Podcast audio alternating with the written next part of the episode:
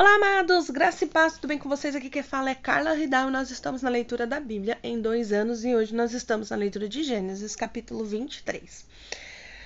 Sara viveu 127 anos e morreu em Kiriat Arba, que é em Hebron, em Canaã, e Abraão foi lamentar e chorar por ela.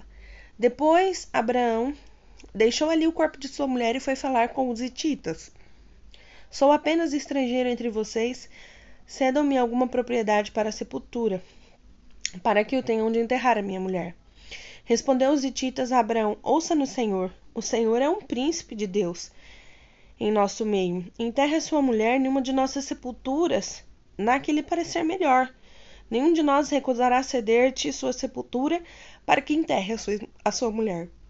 Abraão levantou-se e curvou-se diante do povo daquela terra, os hititas, e disse-lhes: já que vocês me dão permissão para sepultar a minha mulher, peço que intercede por mim junto a Efron, filho de Zoar, a fim de que ele me ceda a caverna de Macpela, que lhe pertence e se encontra na divisa do seu campo.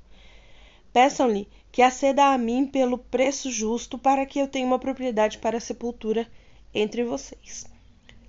Efron, Efron o Itita, Estava sentado no meio do seu povo e respondeu a Abraão, sendo ouvido por todos os hititas que tinham vindo à porta da cidade: Não, meu senhor, ouça-me. Eu lhe cedo o campo, também a caverna que nele está. Cedo-os na presença do meu povo, sepulte a sua mulher. Novamente Abraão curvou-se perante o povo daquela terra e disse a Efron, sendo ouvido por todos: Ouça-me, por favor. Pagarei o preço do campo. Aceite para que eu possa sepultar a minha mulher. Efron respondeu a Abraão: Ouça-me, meu senhor, aquele pedaço de terra vale quatrocentas peças de prata. Mas o que significa isso entre mim e você? Sepulte a sua mulher. Abraão concordou com Efron, pesou-lhe o valor que tinha estipulado diante dos hititas, quatrocentas peças de prata, de acordo com o peso corrente entre os mercadores. Assim, o campo, o campo de Efron de Macpela, perto do Manre, o próprio campo com a caverna que nele há e todas as árvores dentro das vistas do campo foi transferido a Abraão como sua propriedade diante de todos os hititas que tinham vindo à porta da cidade. Depois disso, Abraão sepultou a sua mulher na caverna do campo de Macpela, perto do Manre, que se encontra em Hebron, na terra de Canaã, Assim, o campo de Canaã, que nele há, foram transferidos a Abraão pelos hititas como propriedade para a sepultura. Abraão amou sua esposa Sara. Abraão foi obediente ao Senhor e Abraão sepultou a sua esposa. Mas ele não queria nada doado. Ele queria pagar um preço justo. Ele queria com honras enterrar sua esposa e, e ele conseguiu um bom lugar para enterrá-la. Conseguiu fazer com que eles a vendessem, pois eles na verdade queriam entregar a ele, né? Mas ele não ia pegar o campo sem pagar um preço justo.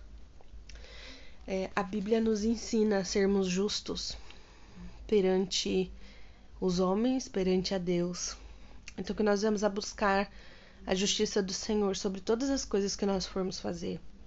Que todos os negócios que nós formos fazer, que todas as coisas que nós formos fazer, mesmo quando não haja pessoas para ver, mas que Deus está nos vendo o tempo todo. Então, que nós venhamos a a ser justos no secreto, assim como em público. Que a justiça de Deus venha sobre nós em nome de Jesus. Pai, nós nos colocamos na tua presença e pedimos ao Senhor, a Deus, que nos possibilite, Senhor, ó Pai,